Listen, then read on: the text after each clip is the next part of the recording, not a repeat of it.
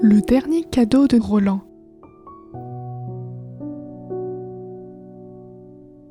Hortense était une femme délicate aux longs cheveux cuivrés. Dans la ville où elle demeurait avec ses deux enfants, comme dans les contrées alentours, on la disait sorcière à cause de la flamboyance de sa chevelure. Assurément, elle ne l'était point. Mais ce fait tenait éloigné d'elle les hommes vils et sans foi, et évitait à ces marmots les actes malveillants de leurs camarades. Elle préférait qu'on redoute sa famille plutôt qu'on la prenne en pitié, car la vie d'Hortense ne s'était jamais écoulée comme l'eau douce d'un ruisseau. Très tôt, elle avait perdu son mari, le beau Roland, que la fièvre avait emporté.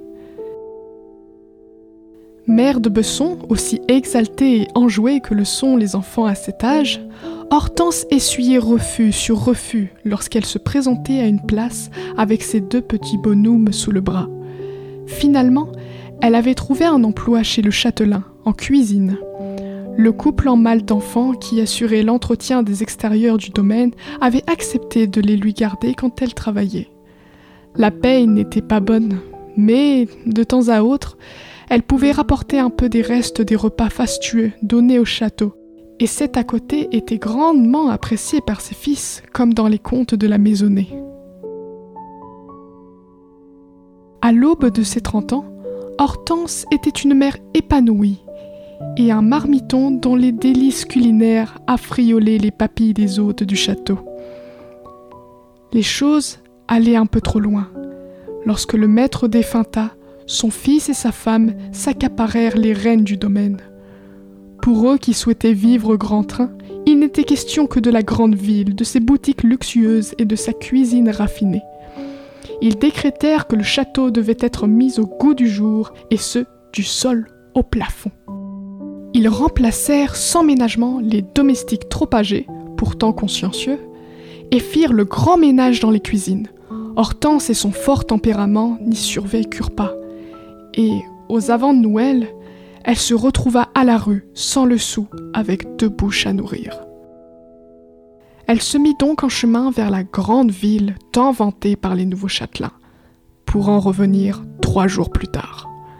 Là-bas, tout était sale et malodorant. Les enfants allaient en haillons et les femmes de son âge, avec des enfants, vendaient leur beauté pour quelques sous.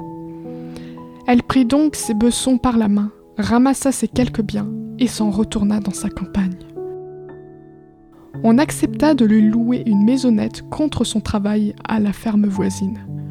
Elle s'occupait des chèvres, faisait un fromage caillé de leur lait qu'elle vendait sur la place de l'église, les jours de marché, et rendait de menus services aux propriétaires des lieux, qui avaient sous leur coupe plusieurs familles aux médiocres ressources. La vie reprit donc pour Hortense, Gaspard et Gustave, une vie faite de privations et de jours sans pain. La nourriture se composait exclusivement de soupe, de légumes, choux raves, haricots, pommes de terre, et de fromage point de viande ou de vin. Parfois, un peu de miel, mais la denrée était plutôt sur la table des nobles. Quant au sucre, les bessons d'Hortense n'y avaient jamais goûté, mais avaient vu ces cristaux d'une blancheur immaculée dans de gros pots en verre dans la cuisine du château. Une sorte de neige éblouissante qui luisait comme un bijou que l'on voyait aux mains des grandes dames. À quelques jours de nos, un froid jamais connu jusqu'alors déferla sur la région. La terre se trouva recouverte d'une épaisse couche de glace qu'il fallait casser à grands coups de pelle et de binette pour extraire les rares légumes qui avaient survécu. Dans les chaumières et autres locatures, des feux brûlaient modestement, mais ils ne parvenaient pas à réchauffer les familles. Le soir venu, Hortense dormit avec ses besons serrés contre elle, leurs petits pieds glacés à la recherche d'un coin plus chaud. Les poules ne caquetaient plus. Seules les chèvres protégées par leur épaisse toison ne souffraient pas des rigueurs de l'hiver. La veille de nos, Hortense se rendit chez ses maîtres pour obtenir le panier à provisions qu'elle touchait comme émolument pour sa besogne. Un bon feu brûlait dans l'âtre et une délicieuse odeur de salé envahissait la pièce alors que l'opulence régnait dans leurs fermes et que rien ne leur manquait. Les propriétaires ne furent guère plus généreux qu'à l'habitude. Avec son maigre butin, Hortense s'en retourna chez elle, sachant très bien qu'elle ne pourrait rien offrir de mieux à ses enfants.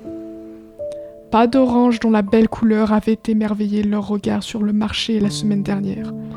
Pas de bas de chausses à leur tricoter pour l'an nouveau. Rien, sauf la coupe claire et salée aux légumes rares qu'ils ingéraient tous les jours de l'année. Une larme glissa sur sa joue qu'elle effaça rapidement avec un soupçon de rage contre elle-même. Dès son retour à la maison, ses corvées achevées, elle se mit en devoir de préparer la meilleure soupe qui soit. Les bessons, désormais âgés d'une dizaine d'années, étaient allés chercher du bois et s'étaient mis en quête de la fameuse cosse. Elle brûlerait toute la nuit, et au petit matin, on la glisserait sous le lit familial. Si la tempête éclatait dans l'année, on en jetterait un morceau dans le feu, et ainsi, la maisonnée serait protégée du feu du temps. Hortense déposa tous les ingrédients dont elle disposait sur sa table de bois, et se mit à l'ouvrage. Dans sa poitrine, son cœur battait au rythme de ses souvenirs d'enfance, des bonheurs que lui procuraient ses enfants et de l'amour de son époux. Elle n'avait rien, mais son amour, sa fierté, son enthousiasme se mêlèrent aux quelques légumes, aux trois œufs, à la cannelle et au fromage caillé pour leur donner plus de goût, davantage de saveur, les relever d'un zeste de bonté et d'une cuillère de tendresse. Lorsque Gaspard et Gustave revinrent, elle les accueillit comme des rois. Elle avait relevé ses cheveux en un magnifique chignon cuivré et ôté son tablier pour le remplacer par sa robe du dimanche. Elle leur fit la révérence et les invita à entrer. Les enfants rirent des facéties de leur mère et allèrent déposer la cosse sur un duvet de brandon.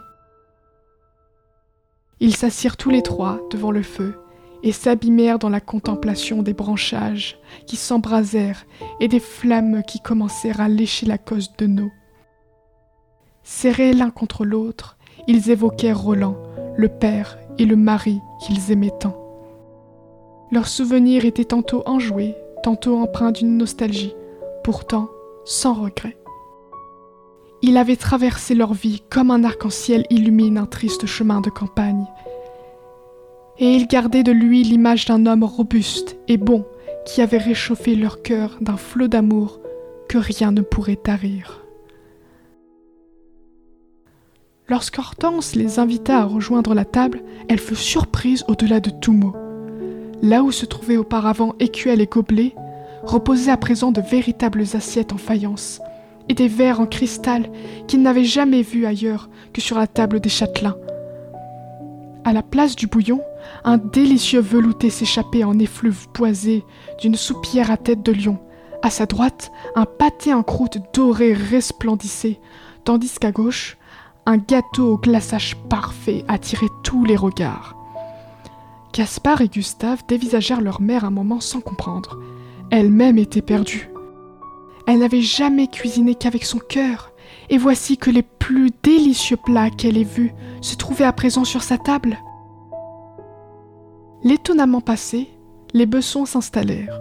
Couteau et fourchette en main, ils étaient prêts à déguster ce festin inattendu. Dans l'âtre, un craquement plus sonore que les autres se fit entendre, et Hortense jeta un coup d'œil vers le foyer. Des flammes couraient toujours autour de la cosse. Entre ombres et lumières, un visage se dessina alors. Un visage tant aimé qui lui souriait, lui fit un clin d'œil et disparut.